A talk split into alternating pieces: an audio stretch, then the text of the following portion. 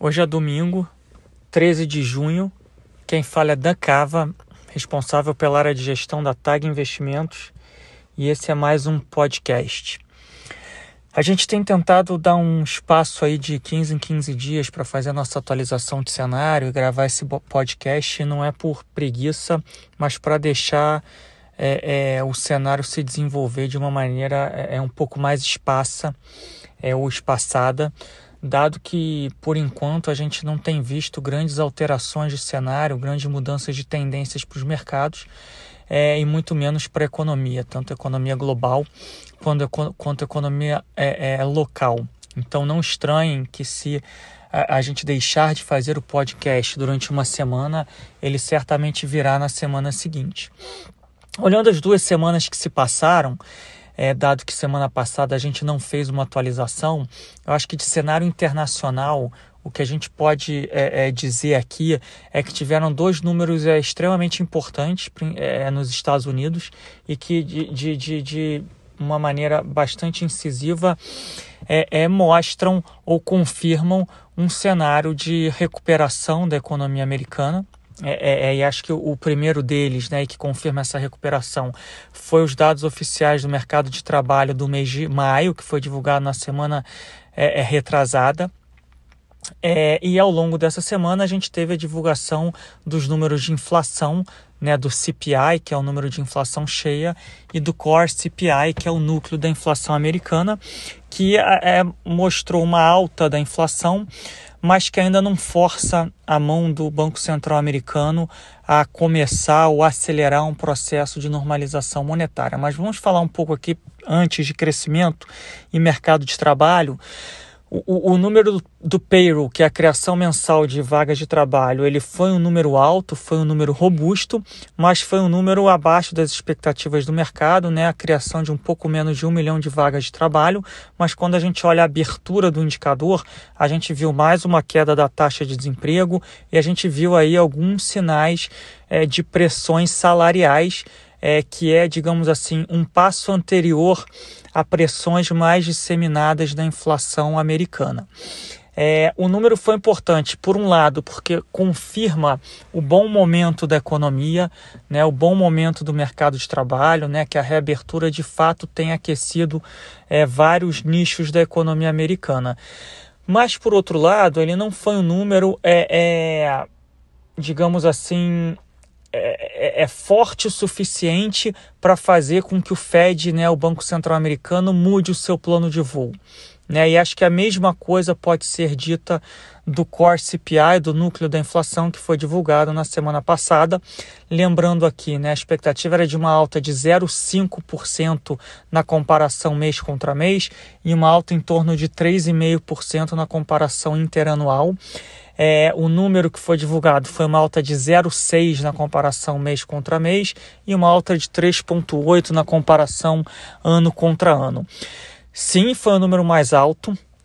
É, sim, há sinais cada vez mais claras de uma disseminação e de um espalhamento da inflação, mas tudo indica que o mercado ele tinha um viés altista para essa expectativa de 0,5 com 3,5 tanto que a divulgação do 06 com 3.8 ele não levou a uma reação negativa dos mercados, né? muito pelo contrário, é, é, os mercados digeriram muito bem esse número, com mais um movimento de alta das bolsas, é, movimento de queda das taxas de juros norte-americanas e, de novo, mais uma busca aí por, por ativos de risco e busca por yields ao redor do mundo. É, o resumo disso tudo aqui, né? Obviamente que tiveram outros números ao longo dessas duas semanas, né? Principalmente dados de atividade econômica e todos eles apontando na mesma direção, que é uma direção de um reaquecimento da economia é, é pós-pandemia, né? Lembrando aqui, né? Os Estados Unidos ele já está numa fase bastante avançada da sua reabertura econômica, já está numa fase bastante avançada do seu processo de vacinação. É o número de novos casos de, de, de, de Covid-19 já caíram drasticamente. Né, o sistema de saúde ele não apresenta nenhum, é, nenhuma instabilidade ou nenhum, nenhum, nenhum sinal de sobrecarrego, então a economia ela já começa a funcionar de uma maneira mais normal. A gente vê sim é, é, pressões inflacionárias, tanto na cadeia produtiva quanto pressões de salários. A gente tem algumas distorções muito evidentes na economia, né, que estão sendo trazidas tanto pela, pelo excesso de liquidez monetário como pelo excesso de pacotes fiscais. Né? A gente ainda tem aí um contingente muito grande de pessoas é, é que estão fora da força de trabalho, simplesmente porque elas estão recebendo um auxílio é, é financeiro é, que não as estimula a voltar para o mercado de trabalho. É natural a gente esperar que parte disso é, é vai acabar ao longo dos próximos meses. Os pacotes fiscais é, eles vão deixar de existir. É, e essas pessoas vão ter que voltar para a força de trabalho. Isso, de certa forma, a, a, a ajuda a evitar um aquecimento maior do mercado de trabalho e, consequentemente, da inflação. O, o, qualitativo desse núcleo de inflação ele mostra ainda um, um, uns 70%, 80% dessa surpresa autista ainda está em poucos itens e, e, e, que parece ser uma surpresa pontual, uma surpresa, uma surpresa cíclica e não uma alta mais estrutural. Então, um dos exemplos que, que tem acontecido é uma forte alta dos carros, de preço de carro usado, que sobe mais de 100% na comparação ano contra ano, tem, tem, tem subido aí uma média de 10% por mês, porque você tem aí é, é uma quebra da cadeia produtiva automotiva, é tanto pela falta de insumos como ferro, aço, etc., como pela falta de chips. Isso está fazendo com que a demanda por carros usados aumente é, é, digamos assim, exponencialmente, e você também tem uma base fraca da pandemia do ano passado, então os preços de fato sobem bastante. Mas você já tem sim uns 20, 30% dessa surpresa inflacionária que são um pouco mais preocupantes, porque parece ser uma alta mais estrutural, e acho que um exemplo disso é um item ali da inflação que se chama Owner's Equivalent Rent, que é basicamente um indicador de preço de aluguel que tende a ser é, é um indicador mais estrutural do que cíclico, então isso já começa a aparecer também na inflação americana. Então, de uma maneira geral, é, é, esses números eles mostram mais um passo na direção de mais inflação, mais um passo na direção de um crescimento saudável e robusto e mais um passo num mercado de trabalho aquecido. Mas não foram passos decisivos para você mudar o plano de voo do Banco Central Americano, que é um plano de voo de você manter uma política monetária expansionista, né, com a taxa de juros zero é, e com a continuação do quantitative easing, mas você tem tempo para nos próximos dois a três meses você começar a discutir um processo de redução de liquidez ou talvez começar a discutir um processo de redução da injeção de liquidez. Então, o primeiro passo seria o Banco Central reduzir é, é, é, o ritmo de compras né, de, de, de, de títulos públicos e de mortgage-backed securities é, é, a mercado. O segundo passo seria você encerrar esse programa, você deixar de fazer o quantitative easing. Aí você teria um terceiro passo que poderia ser ou a alta de juros ou você começar a reduzir o balanço do Banco Central Americano, que seria a venda desses títulos. Então, esse processo é, é, com os números que a gente tem hoje em mãos, ele parece que vai ser um processo ainda bastante longo e gradual e que a gente ainda não está nem na fase da discussão. Essa semana a gente tem a reunião do Banco Central Americano. Acho que é natural a gente esperar é um passo adicional na direção de um debate em torno da redução desse quantitative easing, mas o mercado hoje é, é espera aí que esse, esse debate e essa redução de compras de, de títulos públicos, de mortgage-backed securities e afins, ele, ele comece a ocorrer ou ele já esteja ocorrendo pelas últimas sinalizações do Fed, mas você é que o Fed vai agir só daqui a dois, três meses. Então, é, é, é os números que a gente tem em mãos, eles não mudam essa, é, esse plano de voo né, do, do Banco Central Americano e a gente deve ter aí uma janela de dois, três a seis meses, ainda uma janela construtiva para ativos de risco, mantido esse cenário é, é, é da forma que está. É, a reunião do Fed essa semana, acho que a gente não, não espera nenhuma mudança drástica de política monetária. É, pode ser que a gente tenha alguma mudança marginal no comunicado pós-reunião. Acho que é natural você começar a ter alguns membros do Fed é, um pouco mais desconfortáveis com o excesso de liquidez global. Então essa discussão ela deve já estar acontecendo e a gente só precisa entender como é que ela vai ser explicitada para o mercado é, nessa semana. É, de novo, acho que é, a não ser que o Fed dê um cavalo de pau e comece a reduzir o quantitative easing já esse mês, né, já essa semana, a gente ainda espera um ambiente é, relativamente construtivo para a economia global e para os mercados financeiros globais ao longo dos próximos meses. Acho que é importante lembrar, a gente está entrando no começo do verão do hemisfério norte, é um período de liquidez mais baixa e que costuma ser um período de volatilidade mais baixa. E se você tem um pano de fundo positivo, tende a ser um mercado que, que, que vai. Os ativos de risco eles vão se apreciando gradualmente.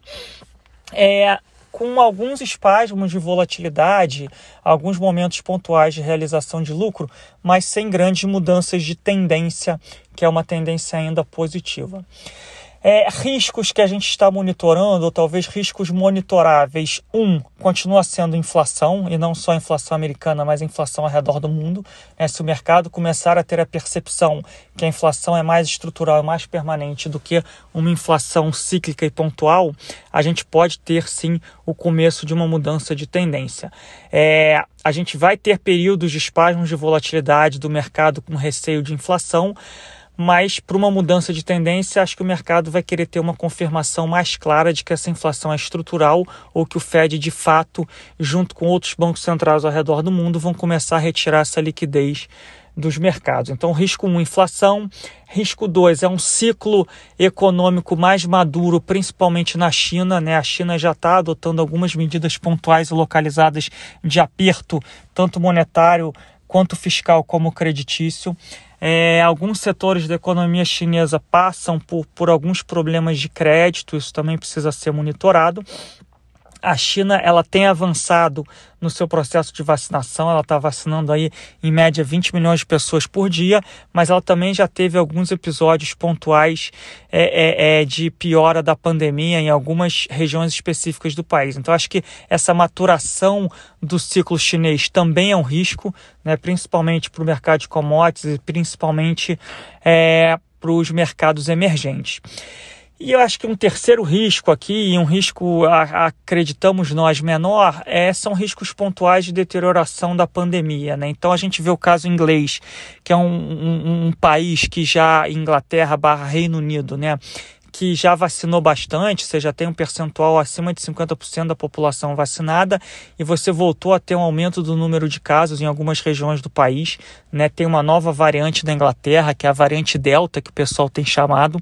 Mas, por outro lado, o número de óbitos continua baixo, internações continuam baixas, então acho que, é, é, é, acho que o processo de vacinação ele evita você sobrecarregar o sistema de saúde e evita que você tenha é, fechamentos mais generalizados da sua economia, mas, de novo, né, enquanto a gente não erradicar a pandemia no mundo, a gente vai continuar tendo esses episódios é, pontuais e esporádicos. Tá? Então, com isso, a gente encerra aqui a revisão do nosso cenário internacional, que é um cenário de recuperação do crescimento que já está contratado, é, que parte dele já está no preço dos mercados. É, a gente deve ter uma janela positiva, passada os principais indicadores de emprego barra inflação. A gente tem um, um, evento bastante importante essa semana, que é a reunião do Banco Central Americano. Se ela não trouxer nenhuma novidade, a gente pode seguir aí com essa janela mais positiva ao longo dos próximos meses, principalmente com verão barra férias no hemisfério norte. Só um último ponto de atenção aqui é, relativo a preços e valuations de alguns nichos de mercado. É, esse ano a gente já viu é, é, alguma realização de lucros é, de alguns nichos de mercado. Né? A gente pode citar aqui os criptoativos, a gente pode citar aqui o mercado de SPACs, a gente pode citar aqui algumas ações de growth, né? de crescimento de tecnologia, principalmente ações é, de empresas que, que não geram ainda resultado, ou que são, é, geram resultados negativos, não tem fluxo de caixa, é, é ações que caíram entre 30% e 50%, 60% ao longo desse ano, mas a gente ainda tem é um mercado principalmente internacional em alguns nichos que os preços e os valuations não são triviais. Esses preços, esses valuations, eles são é, é, sustentáveis se a gente continuar com a liquidez global abundante, se a gente continuar sem inflação e se a gente continuar com crescimento positivo, mas alguns desses mercados eles estão precificados à perfeição. Então qualquer desvio desse ambiente é, vai acabar é, é, levando a alguma realização de lucros e queda de preços é, é, desses mercados especificamente. Aqui a gente pode citar, obviamente, índices de bolsa americanos, né, um próprio S&P 500, uma própria Nasdaq, é, é, a gente tem aí mercado de crédito corporativo americano, high grade, high yield, com spreads e yield muito fechados. Então, a gente tem que ter um pouco de atenção. Eu gosto sempre de reforçar que nível de preço, valuation e posição técnica não mudam tendência de mercado. Então, não é porque o preço está esticado, a posição técnica está ruim, que esses mercados vão, vão mudar a tendência. Eles podem até se acomodar, passar algumas semanas, alguns meses de lado, ou até aí ter alguma queda, alguma realização de lucros, mas a mudança de tendência precisa que nível de preço, valuation esticado, posição técnica comprometida seja é, é, é, é, somado a isso, você precisa ter um, um, trigger de mudança de cenário, que aí poderia ser um dos riscos que eu citei aqui anteriormente, ou uma mudança de postura dos bancos centrais. É, mas, grosso modo, o que a gente tem de cenário internacional é isso. Falando aqui de Brasil, a gente, obviamente, está é, é, tá sendo muito ajudado por esse ambiente global é, é, positivo, construtivo, de liquidez global abundante, crescimento é, mais robusto, é, demanda e alta de preço de commodities, a despeito de algumas commodities já terem apresentado quedas não desprezíveis aí nas últimas semanas, tá? A gente viu o minério de ferro caiu bastante, o próprio lumber, né, que é preço de, de madeira. É, a gente viu aí algumas commodities caindo ali entre 20, 30, 35% dos picos recentes e que foram altas de fato rápidas, acentuadas e até com dinâmica exponencial em alguns casos, tá? É, mas esse cenário, obviamente, que ajuda um país emergente, um país alavancado como o Brasil, mas acho que a grande novidade ou a grande surpresa no Brasil nas últimas semanas tem sido a continuidade da revisão altista dos indicadores de crescimento e, e, e, um crescimento mais alto, ele resolve vários dos problemas de um país como o Brasil, que é um país com uma situação fiscal delicada. Então você tem mais crescimento, você tem mais inflação, que a gente também está num cenário de inflação mais alta, mas que não é tanta novidade assim, né? O crescimento sim é uma surpresa positiva, até poucas semanas atrás, a gente tinha aí o mercado esperando um PIB entre 3,5% e 4% de alta para esse ano. A gente já tem o mercado aí esperando um PIB mais perto de 5% do que de 4% ou de 4,5%. Né? Já tem casas falando em 5,5%, 6% de PIB. Eu diria aí que a mediana está um pouco acima de 5%. A, a mediana, a média do mercado está ali um pouco acima de 5%. Mas essa alta do PIB com mais inflação, você tem um PIB nominal muito mais alto, você ajuda a, a, a afundar a sua dívida PIB. Então, se você tinha antes expectativas de dívida PIB batendo acima de 100%, né, há poucos meses atrás, hoje o mercado já trabalha com uma dívida PIB do Brasil perto de 80%, talvez abaixo de 80%. Né, você tem mais crescimento, você tem mais inflação, a arrecadação melhora, é, o Brasil gera mais imposto, os seus números fiscais ficam muito mais positivos. Isso tem aparecido sim nos números econômicos. Então, a gente tem melhor crescimento, a gente tem uma situação fiscal é, é um pouco mais confortável do que era antes e a gente não tem grandes mudanças no cenário de inflação, né? A gente vai ter um IPCA mais alto sim, né? Pode ser que o IPCA seja acima de 6% esse ano, talvez perto de 6,5%. O Banco Central também vai promover a sua reunião do cupom, né, a reunião de política monetária essa semana. O mercado já trabalha com uma alta adicional de 75 basis points para a taxa Selic, indo para 4,25, que é a nossa expectativa também. E tem aí uma dúvida no ar se o Banco Central vai manter a sinalização dele de que o ajuste nas taxas de juros ele, ele vai ser um ajuste parcial. Lembrando que, mesmo nessas últimas semanas que a gente teve uma queda expressiva da, do dólar, né, saindo ali de 5,80 para chegou a bater 5,02, 5,03, voltou ali para 5,11, 5,12 no final da semana, mas já é uma queda expressiva, né? A gente teve aí um prêmio de risco é, é sendo reduzido, a gente teve uma alta expressiva do Ibovespa, né? Chegou a bater acima de 130 mil pontos, setores cíclicos do Ibovespa performando muito bem, bancos performando muito bem, né? Setores como real estate, shopping, varejo performando muito bem, tudo em cima desse cenário de melhor crescimento e, e, e, e de um risco fiscal é, é menor do que era o, o risco anterior. Mas, por outro lado, a gente tem ainda um mercado de juros estressado, né? O mercado de juros ali, a curva, a, a curva futura de juros, ela precifica aí taxa Selic acima de 9% no horizonte inferior a dois anos. É, é, a gente até acha que o Banco Central vai continuar subindo juros, a gente até acha que essa Selic vai ter que ir para 6, 6,5%, né? 6,5% no final desse ano, talvez chegar a 7, 7 e pouco ao longo do ano que vem, mas ainda parece precipitado achar que esses juros vai para perto de 10% aí no horizonte de 3, 4 anos. Pode acontecer, mas não é ainda o nosso cenário base. Mas de fato é um mercado que não tem performado bem com o mercado de câmbio e com o mercado é, é de renda variável no campo político, a gente está passando por um momento é, é, é, é para mercado menos conturbado. Né? Eu não quero é, diminuir aqui, né, minimizar todos os problemas que o país tem, é, todos os embates políticos entre o presidente e alguns governadores, ou o presidente e alguns prefeitos, a retórica do presidente em alguns temas sociais e econômicos, a gente não pode minimizar isso, mas a gente tem que se ater às questões econômicas que interferem no mercado.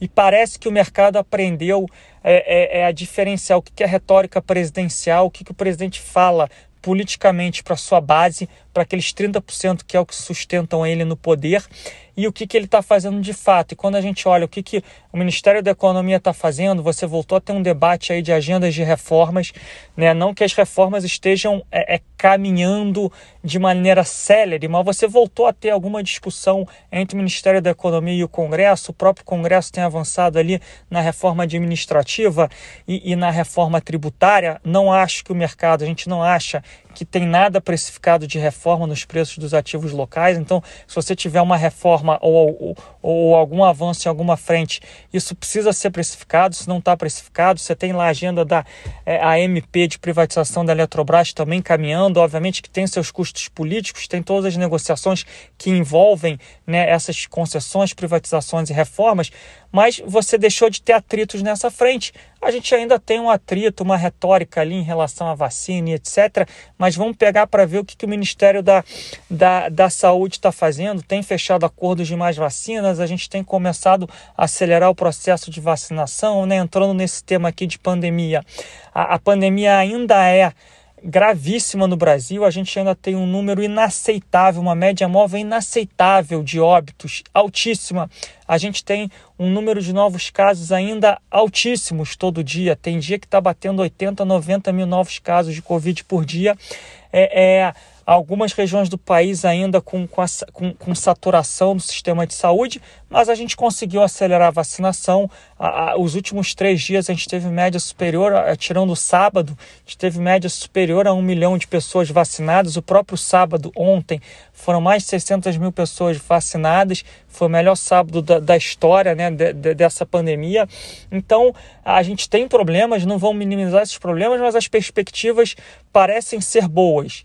Né? É, é, hoje mesmo o estado de São Paulo antecipou em 30 dias a, a, a, a, a fila de vacinação.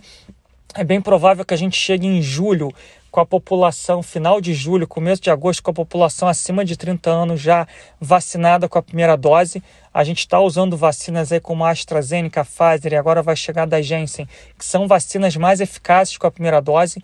A gente viu o caso americano e o caso inglês, que com a primeira dose de vacina eficaz, de, de, de, usando Pfizer e AstraZeneca, que são vacinas mais eficazes com a primeira dose, eles conseguiram meio que normalizar a situação social e econômica do país com 40% da sociedade, né, da população vacinada com a primeira dose. Então, a gente tem é, é, é, melhoras acontecendo no Brasil, mas obviamente que a gente ainda tem muito problema que a gente precisa endereçar.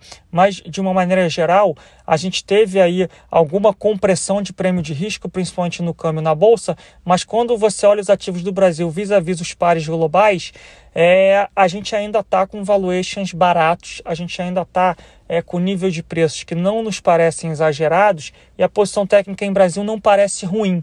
né? Pode ter um outro investidor local mais alocado em Brasil, é, mas a gente não vê nenhum gestor de multimercado macro local muito alocado em Brasil. E, e não precisa nem falar que o investidor estrangeiro ele já é, é, é não tem alocação relevante em Brasil há muito tempo. E o Brasil, é, as características da nossa economia, da nossa bolsa, é, é de uma economia mais alavancada em crescimento, mais alavancada nesses setores cíclicos, então ela tende a, a se favorecer se o cenário continuar a ser um cenário mais positivo, tá? Então Queria encerrar aqui por hoje, é, agradecer de novo é, a audiência de vocês, é, desejar uma boa semana. A gente vai ter sim uma agenda cheia, principalmente aí com a reunião do Banco Central Americano e do Banco Central do Brasil. A gente não espera grande novidade, e mas essas reuniões podem ser determinantes sim para qual vai ser a direção dos mercados aí ao longo das próximas semanas, quiçá dos próximos meses. Então, queria agradecer mais uma vez aí é, é, pela audiência de vocês. Uma boa semana e um grande abraço.